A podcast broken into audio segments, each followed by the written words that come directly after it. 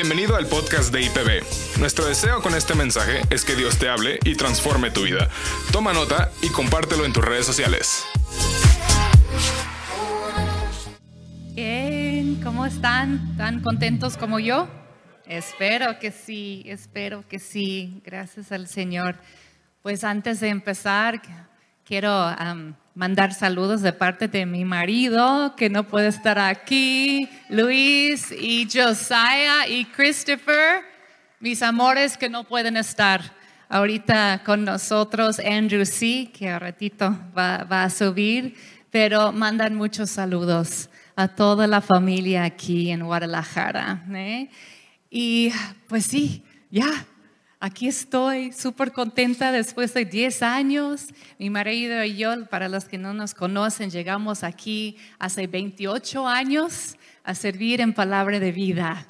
Una hermosa iglesia. En el otro servicio estaba platicando que me dio el, el gusto de llegar a este lugar, esta bodega, antes que decidimos Um, adquirirlo y tenerlo y todos estaban en la decisión si lo hacemos o no lo hacemos, está muy grande, no tenemos casi pues tanta gente, ¿cómo lo vamos a llenar? Y mira lo que Dios ha hecho, ¿verdad? Es una maravilla ver cómo Él ha llenado este lugar. De hecho, Dios me dio una visión el día gracias al Señor, el día que venimos a ver esta bodega, que no se veía nada como se ve ahorita, hermoso, Dios me dio una visión de, su adoración saliendo de este lugar y cómo lo iba a llenar con, con, su alabanza y su pueblo adorándolo. Y me da tanto gusto ver lo que está pasando y cómo se ha llenado todo por su gloria, ¿verdad? Es increíble la visión que Dios, Dios nos da. Y como dijo Jesse, tenemos el gusto ahorita um, en familia de tener una iglesia allá en Dallas, su casa. Los que quieren visitarnos, ahí estamos. También tenemos éxito en la familia, un ministerio para familias que, que es a través de los medios, um, el radio, estamos en radio, en televisión y los medios sociales, alcanzando familias viendo restauración en familia, es una necesidad tan grande en nuestros tiempos, ¿verdad? Y de hecho tenemos el libro todavía de mi marido que escribió hace tiempo, pero la verdad dura para siempre, ¿verdad? La verdad no, no cambia. Entonces, después de esa práctica, si alguien quiere, los libros van a estar a la venta de éxito en la familia. Entonces, va, pues vamos a entrarle directito de lo que Dios tiene para nosotros, que estoy segura de que esta palabra es para ustedes por la manera que, que pasó cuando Jesse me invitó a, bueno, Jesse y Gabriel y todos que estaban de acuerdo, espero, de invitarme a dar esta plática. Primero pensé que no, que iba a ser muy pesado para mí, tres servicios y cómo, ¿no? Y después de florece el Congreso, se me hizo mucho en mi mente. Yo dije, pues no, pero como buena cristiana le dije, voy a orar, a ver lo que me dice Dios. Pero en mi mente estaba pasando, pensando, le voy a decir que no, no, pero voy a orar bueno, bueno, oré y ¿qué crees? Que Dios me puso en mi mente una, una práctica que yo tenía mucho tiempo de no compartir y, yo dije, ¿qué es eso? ¿Será Dios este el mensaje para, para hoy? Pero luego empecé a discutir con él, pues no se puede, los de Florece, ¿verdad? No se puede. Tengo muchos años de no dar esa práctica, no sé dónde están mis notas y no tengo tiempo para empezar en cero a prepararlo. Lo siento, no se puede, Dios. ¿no? Y ya me levanté y iba a tener mi tiempo con ah, devocional en la palabra y encontré, por alguna razón, que ya sabemos por qué, saqué otra Biblia que no uso mucho y abrí mi Biblia y ¿qué creen que cayó sobre mis piernas? Mis notas para esta práctica. Entonces ya no podía decir no. Yo dije, ok, Señor, voy flojita cooperando contigo, ya voy a dar la palabra que tú tienes para palabra de vida hoy.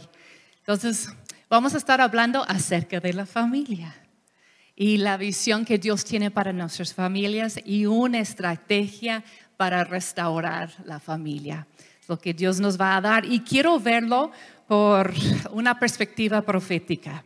Y a veces no se entiende esa palabra, usamos la palabra profética como algo muy místico, muy espiritual, que solamente ciertas personas tienen ese don, pero en realidad todo creyente, todo hijo de Dios tiene la capacidad de caminar en su vida proféticamente. Porque tener una palabra profética significa ver lo que Dios ve y luego declararlo sobre tu vida. Es así, ver lo que Él ve, no lo que ves con tus ojos naturales, pero ver lo que Él ve y luego declararlo. La, palabra para profecía es davar en el hebreo, que significa la palabra, pero es una palabra con acción. No nada más es una palabra hablada, es una palabra que provoca acción. Y por eso lo tenemos que hablar la palabra, no nada más pensarlo, ah, yo sé. No, si lo sabes, decláralo, porque las cosas en el Espíritu se activan cuando declaramos la palabra de Dios, su dabar, su palabra profética. Y eso es lo que vamos a estar hablando sobre nuestras familias hoy. La visión que Él tiene. Hay un patrón que yo he visto en el cuerpo de Cristo que hay dos tipos de, cristianos en cuanto a esto, que hay las personas que tratan de solucionar todo en lo natural, son creyentes, creen en Dios, pero lo hacen a su manera y nada, más piden la bendición de Dios sobre lo que están diciendo. Y si tienen luchas dicen pues ojalá que Dios me haga el milagro y luego siguen en su camino, lo están solucionando todo en lo natural sin mover cosas en el espíritu primero. Pero luego hay las personas que hacen todo en el espíritu, son muy espirituales, funcionan muy bien dentro de la iglesia, en grupos de oración, pero en su vida cotidiana hay un desorden. Son caóticos, no tienen las cosas en orden y no hacen las cosas en lo natural. Y nosotros queremos que estemos las dos nosotros debemos ser ese punto de conexión entre el cielo y la tierra, donde las cosas fluyen en el espíritu y también en lo natural.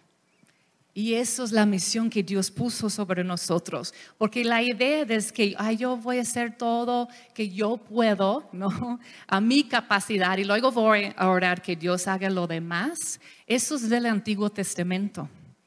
Eso es vivir bajo la ley y luego esperar que Dios va a hacer algo a, tu favor. Pero después de que vino Cristo y Él dijo, todo consumado es, todo está cumplido, ya está hecho, ya las obras están hechas, nosotros ya tenemos la capacidad de obrar con Él en su reino, con Él. Entonces, lo que pasó en Pentecostés, cuando vino el Espíritu Santo, no era para sentir como escalofríos o como nos, nos gusta sentir la unción, ¿verdad? Se siente. Pero no es para eso. Es para activarnos, es para equiparnos a hacer las obras de Jesús en la tierra. Es para darnos la capacidad y la habilidad de obrar con Él. ¿Ves la diferencia? Por eso vino el Espíritu Santo para capacitarnos, para que podamos vivir en victoria, no en nuestras fuerzas, pero también tampoco viviendo tanto en el espíritu que no logramos nada aquí en la tierra. Son las dos cosas. Nosotros, punto de conexión entre cielo y tierra, moviendo los dos lugares. Es increíble. Es increíble lo que, lo que Dios hizo. Tenemos que captarlo en su profundidad. Y eso es lo que vamos a estar haciendo hoy en cuanto a la familia, captando la visión que Él quiere darnos y luego hablando esa visión sobre nuestras familias en autoridad y haciendo las acciones que tenemos que hacer para traer cambio. ¿Listos? Ok, vamos a hacerlo. Hay un versículo que me encanta en Jeremías 32, 39, que dice, haré que haya coherencia entre su pensamiento y su conducta, a fin de que siempre me temen, teman para su propio bien y el de sus hijos. Para tener bendición en la casa, en nuestras familias, necesitamos tener coherencia entre lo que pensamos que es lo mismo que de lo que hablamos, porque el pensamiento es el principio de la palabra, ¿verdad? La palabra es simplemente un pensamiento que ha pasado por toda la gestación y nace de tu boca. Eso es lo que es. Entonces debe haber coherencia entre lo que pensamos, entre nuestras palabras y lo que actuamos, lo que vivimos para nuestro bien y el bien de nuestros hijos. Los hijos son muy listos y no hay nada más difícil para ellos entender cuando ven sus papás que viven diferente en la iglesia que como viven en su casa. Cuando no hay coherencia, cuando no hay eh, la esencia del reino de Dios dentro de la casa. La Biblia dice en Romanos que el reino de Dios es justicia, paz y gozo. Necesitamos tener el reino fluyendo en nuestra casa. Nuestras casas deben ser lugares de justicia, paz y gozo. Pero el enemigo ha venido a robar eso. Y en lugar de eso son lugares de, de caos a veces, de conflicto, donde no hay paz. Y es nosotros como pueblo de Dios, no podemos vivir así. Tenemos que vivir con congruencia.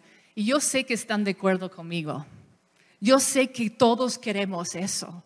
Entonces tenemos que decir, ¿cómo, Señor? Pues Él nos da las herramientas. Dios nunca nos pide hacer algo que no podemos hacer.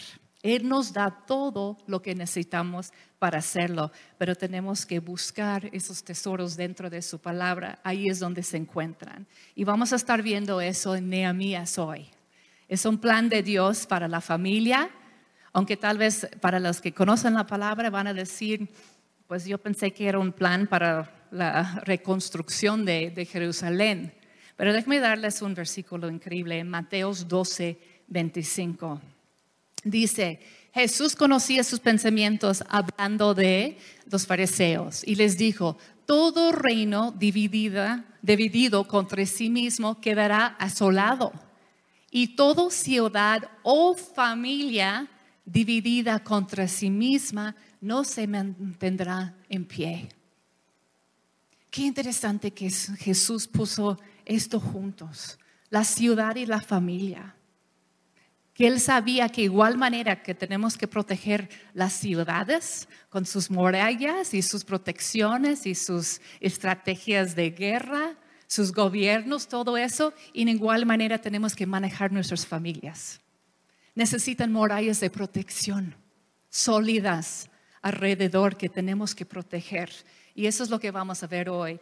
En la historia de Nehemías no voy a tener todo el tiempo de, de platicarles, pero llegó un punto cuando los exiliados tenían la oportunidad de regresar a apoyar a los que no fueran al exilio y estaban tratando de reconstruir el templo de, bueno, ya lo habían empezado a reconstruir el templo de, en Jerusalén después de la destrucción por los babilonios. Entonces entra la historia de Nehemías, que los que habían llegado allí le mandan las noticias que el templo va bien, que han podido reconstruirlo, pero la ciudad está en ruinas y no han podido reconstruir la muralla alrededor de la ciudad.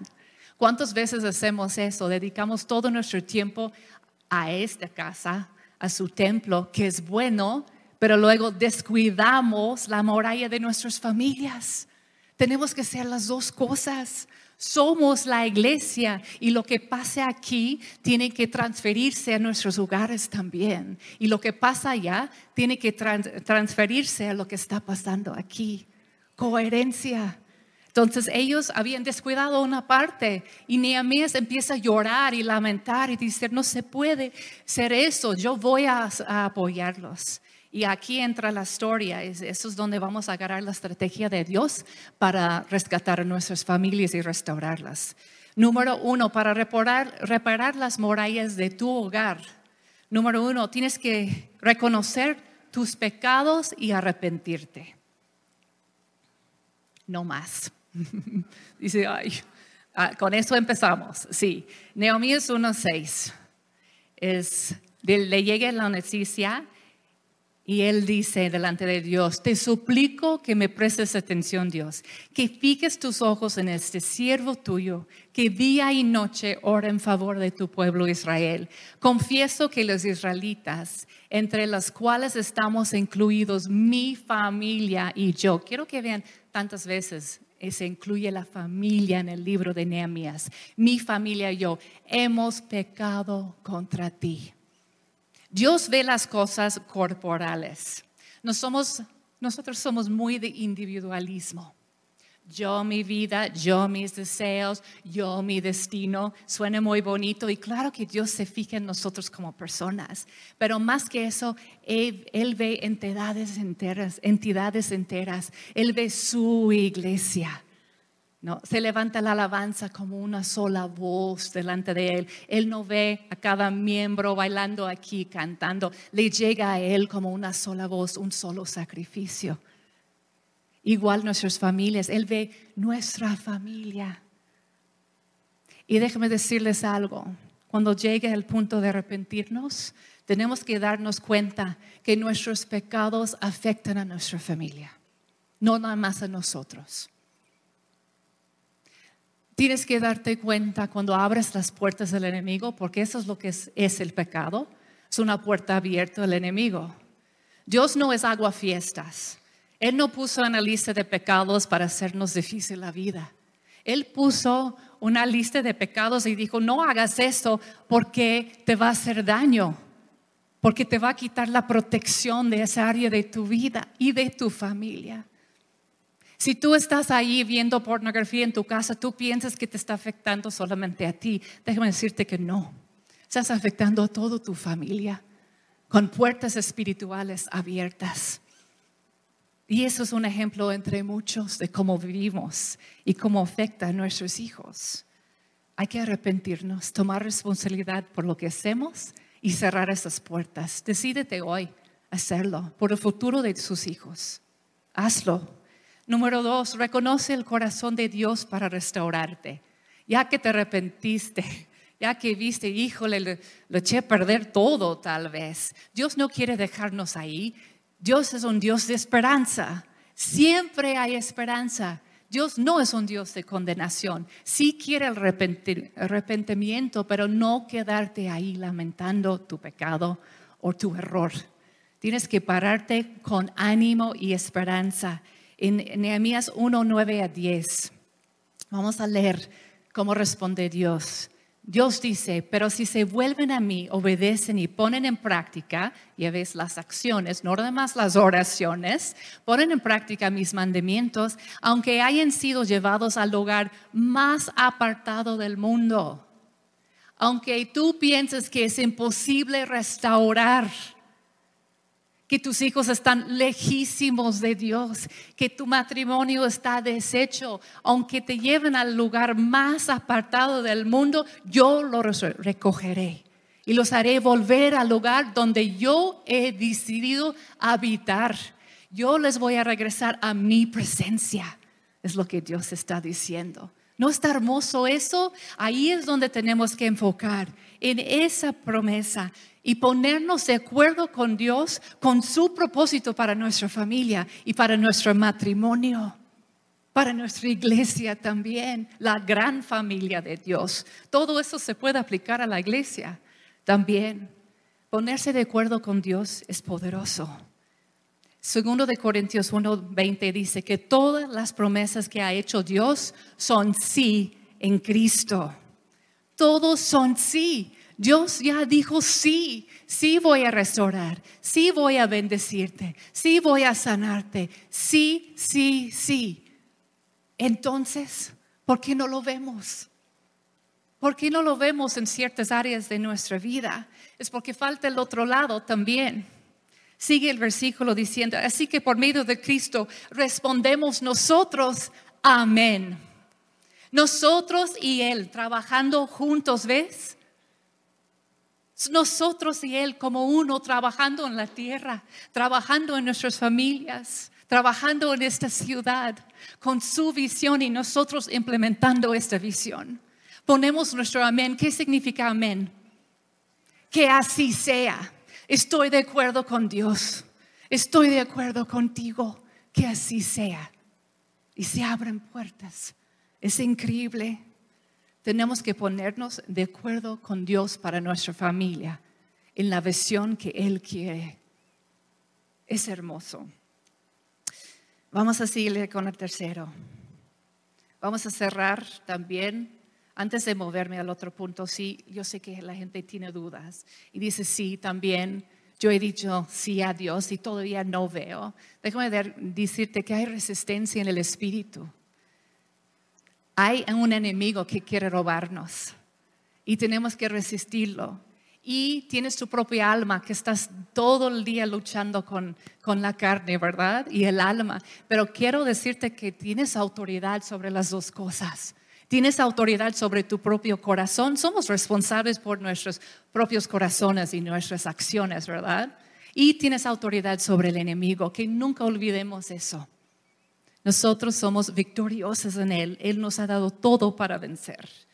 Y el tercer punto en la estrategia es reconoce que tienes que orar y actuar sobre lo que Dios te dice. Las dos cosas, orar y actuar.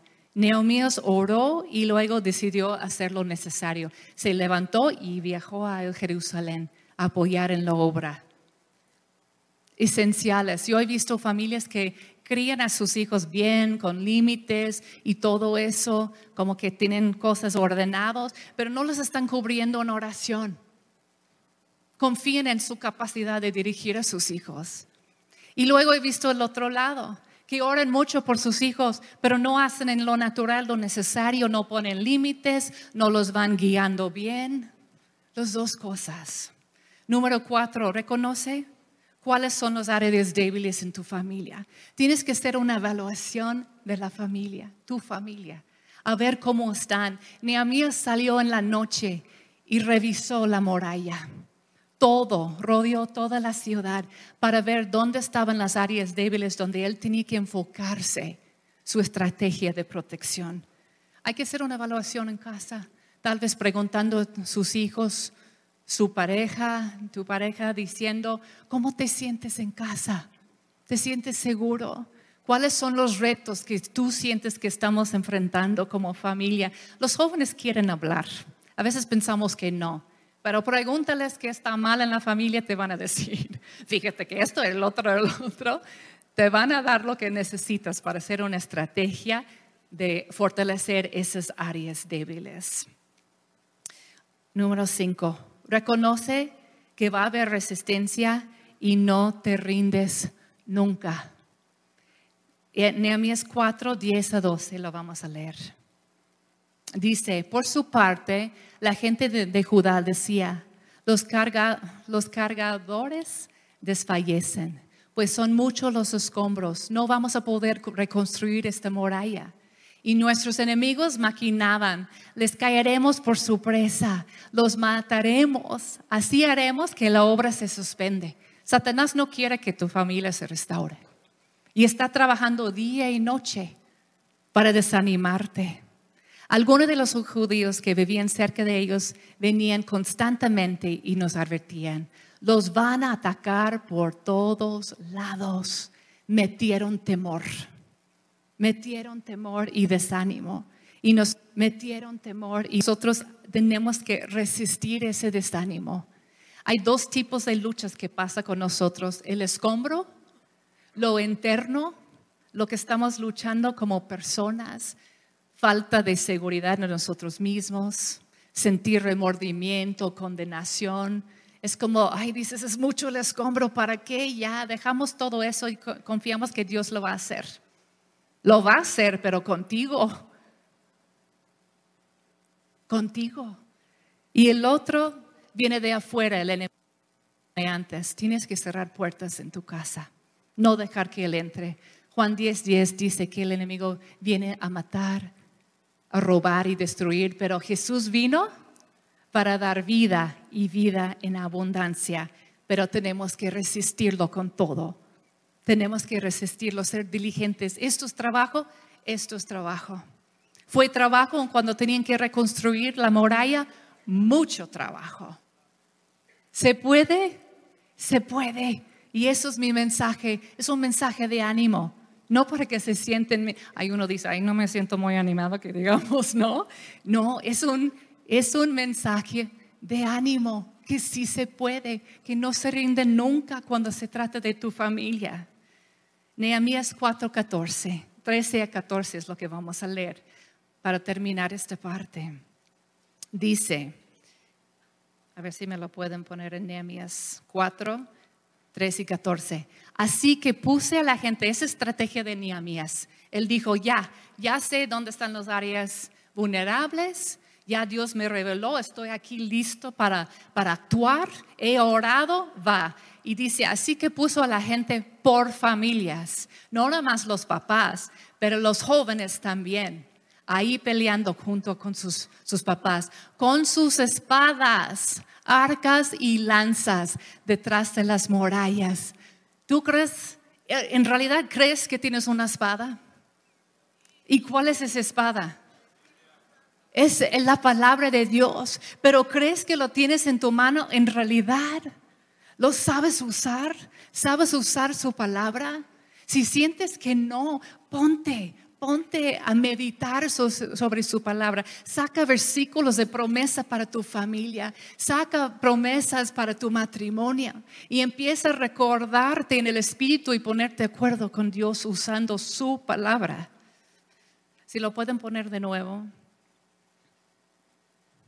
Dice, con sus espadas, arcos y lanzas, detrás de las murallas, en lugares más vulnerables, desguarnecidos. Luego de examinar la situación, de Nehemías hablando, me levanté y dije a los nobles y gobernantes del resto del pueblo, no les tengan miedo, no tengas miedo al enemigo, acuérdense del Señor que es grande y temible, pelean por sus hermanos, por sus hijas, por sus hijos y por sus esposas y por sus hogares. No tengan miedo, enfócate en Dios, el poderoso. Levántate nuevo con ánimo. Yo sé que hay desánimo en esta casa. Yo sé, en todos lugares hay desánimo en cuanto a la familia. La gente se siente como que ya no se pueden hacer nada, que no tienen fuerzas para hacerlo. Han luchado tanto y tal vez no han visto resultados, pero ahora es el día para levantarte de nuevo, a decir, ahora sí, voy a creer de nuevo en ti. Voy a creer de nuevo en ti, Señor. Hoy es el día. Voy a dejar unos minutos a mi hijo para que platican y ministren un poquito los, los chavos que están aquí. ¿Cuántos chavos tenemos? Este mensaje es para ti. Este mensaje es para ti.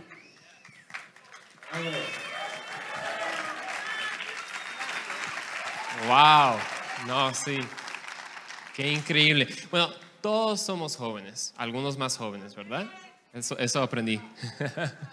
Ah, sí, no, qué increíble, qué increíble. Mira, aquí estamos tantos jóvenes aquí y a veces cuando hablamos de la familia pensamos, espero que mi mamá lo esté escuchando, ¿eh? porque es una buena práctica.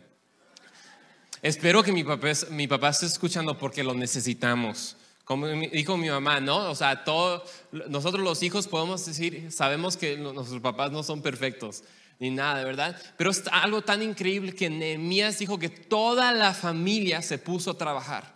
Eso incluye a los hijos. A tú, a ti y a mí. A todos nos incluye. Porque sabes qué? Creo que no les debo decir ni recordar que sus papás ni mis papás son perfectos. Obvio, obvio. Los papás, amén, ¿verdad? Sí. Sí, pero ¿sabes qué? ¿Te puedo dar una noticia? Nosotros tampoco. No somos perfectos. No sé lo que te dijo la sociedad, sociedad que eres perfecto, que sabes qué? yo no me equivoco, yo solo aprendo. Vivo y aprendo, no vivo y me equivoco, ¿verdad? Solo voy, estoy viviendo y no, ¿sabes qué? Nos equivocamos. Porque sabes que tal vez tú dices, ah, pues yo aprendí de, eso y no, no, me equivoqué, solo estoy aprendiendo, ¿verdad? Pero ¿sabes quién sabe que en verdad nos equivocamos? A la gente que lastimamos. Ellos sí saben que te equivocaste, ¿verdad? Ellos sí saben que, o sea, y no solo que me equivoqué, que hice esto, pero también pecamos. Y como dijo mi mamá, ese pecado abre la puerta para el enemigo que venga y destruya nuestra familia. Entonces viene por todos lados, los jóvenes estamos incluidos. ¿Y sabes qué? Pero hay una solución, como hay un problema que somos lamentablemente somos parte del problema, pero Dios nos puede usar para ser parte de la solución también. Es lo mismo, pero el primer paso es también con los jóvenes que nosotros y todos aquí, que nos, que nos acordemos y que reconozcamos que si nos equivocamos y que haya en verdad arrepentimiento. Y eso, eso es la diferencia. Con, con, cualquier adicción, con cualquier hábito, pues hablo de la pornografía, pero puede ser cualquier cosa. A veces decimos, yo sí me arrepiento. Estamos caminando así, sí me arrepiento. Ay Dios, perdón, perdón. Y no damos vuelta. Eso no es arrepentimiento, eso es remordimiento. No arrepentimiento. El arrepentimiento es una vuelta de 180 grados, no, 300, no 360 grados, pero luego pues quedas igual, ¿no? Así, Dios, perdón, y sigues en lo mismo. No, para nada, eso no es el arrepentimiento. Es voltear a los 180 grados totalmente diferente, parar lo que estás haciendo. Entonces, si eh, tienes una adicción, o sea, por ejemplo, la pornografía, el arrepentimiento no es que lo ves cada día, que lo ves ya una semana y luego cada mes. Digo, no, que ya no lo ves. Que si, estás, que eh, si te estás enojando con tu familia, con tus hermanos, eso no es que, pues ya casi no me enojo. Ya casi no grito en la casa, ¿eh? ya casi no. No, para nada, que ahí paramos. Y eso lo podemos hacer por el, poder de Dios, amén. Pero es algo tan increíble porque aquí está el problema y queremos llegar a la solución que está aquí, pero en medio del problema y la solución, ¿sabes qué es? La obediencia. La obediencia a Dios. Porque Dios nos está diciendo que hagamos cosas, pero cuando seguimos tratando a Dios como nuestro genio en, en la botella, ¿verdad?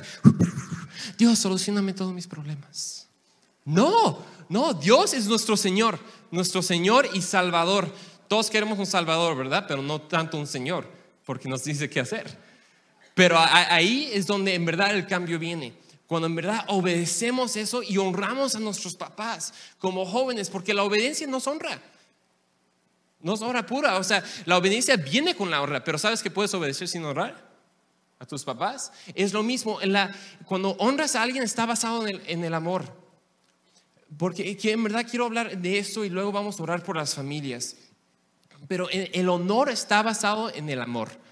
Porque sabes que puedes honrar sin amar, pero no puedes amar sin honrar. Es con los, ay, ¿qué dijo? Que puedes honrar sin amar, pero no puedes amar sin honrar. Entonces, si dices que amas a tus papás, pero no los honras, en verdad no. ¿Qué pasó? O sea, ¿dónde están los frutos, verdad? Y eh, honrar a tus papás es fácil. Dios nos dice que obedezcamos a nuestros papás. Porque es bien interesante el, mandamiento que dice que obedezcan a tus papás, no dice obedezcan, dice honren a sus papás. Porque la obediencia es parte de eso, pero la honra va más allá que eso. Y es cosas prácticas, cosas prácticas de obedecer es una de ellas, ¿verdad? Obedecer, o sea, no gritarle o no decir, ah, pues es tu mamá no tu amiga. O sea, poner respeto, es la verdad, a tus papás, a tus hermanos, a cada quien nos debemos respetar y honrar. Pero ¿sabes qué es lo más interesante de todo? Es que el diablo quiere que, haga, que endemos en confusión y que no entendamos bien que el cambio está solo a un paso. Así empieza. Así empieza el cambio. El diablo te quiere decir, ¿sabes qué? No, no, ya, ya tus murallas se cayeron. Ya no puedes. Como hijo, olvídate. Tus papás ya no, su, relación no puedes. O con tu hermano, olvídate. Eso es pura mentira. Porque el diablo es el que vino a matar, y destruir y a robar todo. Pero Jesús vino a darnos vida en abundancia. Amén. Eso es lo que Jesús vino. Entonces, ¿sabes qué? Yo me voy a empezar a juntar con Jesús, no con el diablo. Porque luego si ves tantas cosas en tu vida, joven, o joven adulto, o, adulto, si ves cosas en tu vida que se están destruyendo, se están robando, creo que debemos pasar más tiempo con Jesús. Porque ese es donde está la vida en abundancia. Amén. Entonces quiero que pues, mi mamá pase aquí para, para, vamos a orar, porque en verdad creemos que, o sea, podemos hablar mucho, pero el Espíritu Santo es el que va, va a traer el cambio. Amén. Es el Espíritu Santo obrando nuestras vidas, diciéndonos que el camino es Jesús. El camino hacia tu victoria en tu, en tu familia es Jesús, no fuera de Jesús. Porque es con Cristo que todo lo podemos. No con esfuerzo y sin Cristo, pero con Cristo todo lo podemos. Amén. ¿Cuántos tienen su expectativa ya en alta? Dice, ok, Dios va. Va, vamos a hacerlo. Voy a creer de nuevo. Voy a decidir creer de nuevo que todo es posible, que no es un dicho nada más. Pero esta vez no lo voy a hacer nada más esperando que tú hagas la obra, Dios. Voy a participar contigo. Entonces me pongo a cuentas ahora contigo, Señor. Muéstrame mi parte. Muéstrame cómo podemos participar en esto tú y yo. Si tienes tu familia al lado, un miembro de tu, tu familia, porque no toman de las manos. No importa que si vinieron peleados ahorita la iglesia, resuélvelo después. Ahorita tómense de las manos. Si hay jóvenes aquí sentados que no están con su familia, acérquense por favor con sus papás. Sé que a veces nos sentamos en diferentes lados. Busquen a tus papás. Que estén juntos en este tiempo de oración. Y vamos a orar. Levantando la expectativa. Esperamos de ti, Señor, milagros en esta casa. Milagros en nuestra casa, Señor te ponemos ahorita delante de ti con humildad, diciendo perdónanos. Deja que el Espíritu Santo mueve en tu corazón. Te va a recordar de cosas que tienes que hacer, puertas que tienes que cerrar, hábitos que tienes que cambiar, prioridades que tienes que poner en orden. Porque todos decimos que nuestra familia es nuestra prioridad, pero no todos vivimos así donde pones tu energía, tu dinero, tu tiempo, ahí está tu prioridad. Señor, muéstrame dónde están mis prioridades, cómo puedo alinear mis prioridades con tus prioridades en mi vida. Me arrepiento, Dios. Me arrepiento.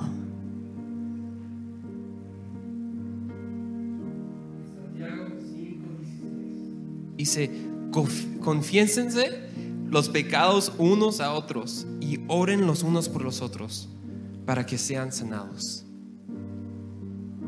Señor, hoy te venimos en unidad, porque sabemos que la unidad trae sanidad, Señor. Entonces, en el nombre de Jesús, oramos proféticamente, vemos lo que tú vemos, lo que tú ves y lo declaramos sobre nuestras vidas. Que nuestras familias sean unidas en el nombre de Jesús. Reprendemos cada división, rebeldía, enojo, ira, todo lo que el diablo lo quiere hacer en tu vida, lo reprendemos ahorita en el nombre de Jesús. Que ya no tiene lugar en tu vida, no tiene lugar individualmente ni en toda tu familia en el nombre de Jesús. ahí en tu familia opera la unidad de Dios, la paz de Dios, la fe de Dios, el amor de Dios, el gozo de Dios opera en tu vida. en el nombre de Jesús. Amén, Dios. Amén y amén y amén. Amén. Que así sea. Podemos decirlo juntos. Amén. Que así, sea. Nos ponemos de acuerdo contigo, Dios, ahorita. Amén.